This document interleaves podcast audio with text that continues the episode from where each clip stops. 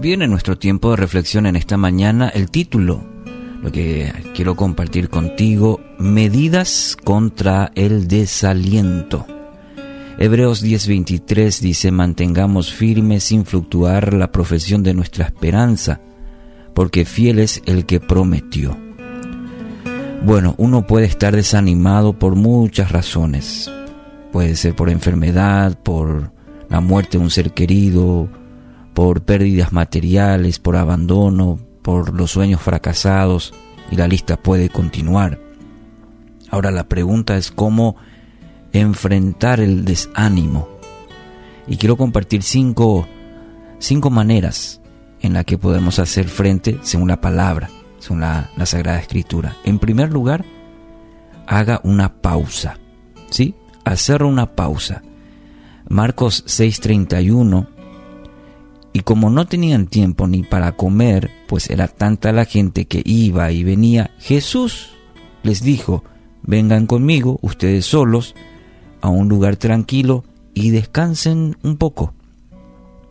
Aquí notamos en este pasaje, en el Evangelio según San Marcos que, bueno, en el ministerio mismo de Jesús había tanta necesidad, había tanto que hacer, quizás había mucho estrés. Y Jesús dice, vengan aquí, a un lugar tranquilo, eh, y descansen un poco, desconéctense un poco.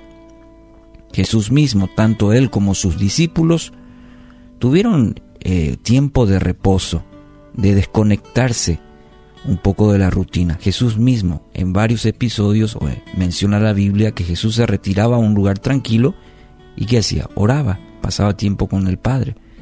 Qué importante, amigos, es en lo cotidiano, en la rutina, tener la disciplina de hacer una pausa, de retirarse y de poder descansar, desconectarse un poco. Segundo principio, dígale todo a Dios.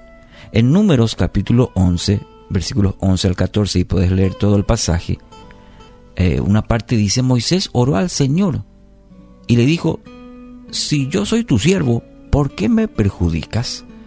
¿Por qué me niegas tu favor y me obligas a cargar con todo este pueblo? Es una carga demasiado pesada para mí. Aquí notamos al querido Moisés expresando todo lo que había en su corazón quejándose, diríamos, pero delante de Dios por todo lo que estaba llevando eh, esa carga sobre sus hombros. Qué importante es presentarnos delante de Dios tal como estamos. ¿eh? Presentarte o preséntese delante de Dios tal como está. Dios siempre va a responder a un corazón sincero y rendido a Él. Entonces podemos hablar con Él y decirle todo todo lo que hay en el corazón, no guardarnos nada. Eh, David, el propio David también, en muchas ocasiones derramó su corazón, le dijo todo lo que había en su corazón a Dios.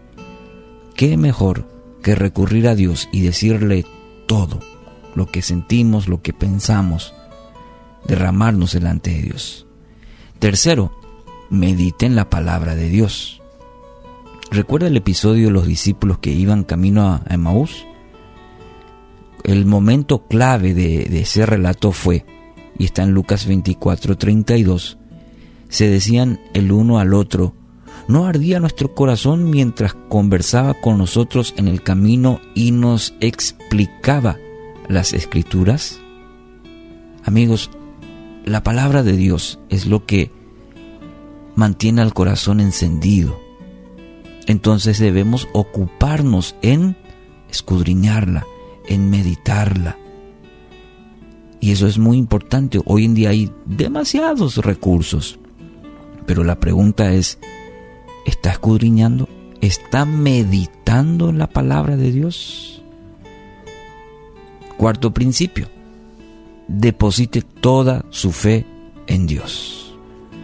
Para hacer frente al desaliento, bueno, cuando el desaliento o el desánimo nos hace dudar del poder de Dios.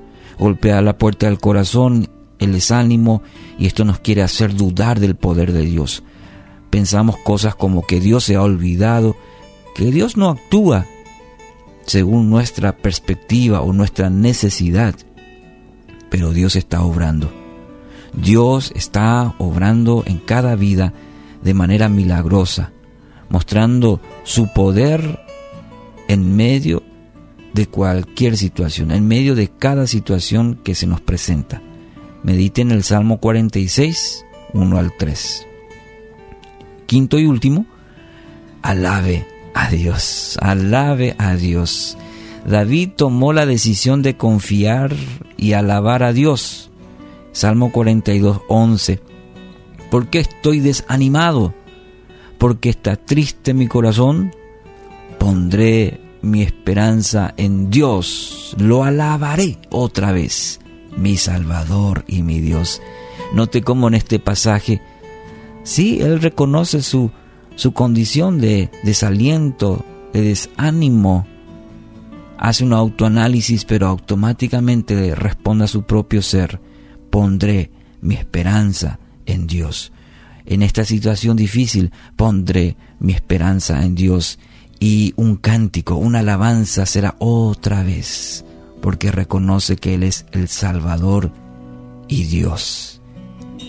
Qué linda manera también en esta mañana de poder estos principios. Quizás está pasando por el sendero del desaliento. Haga una pausa.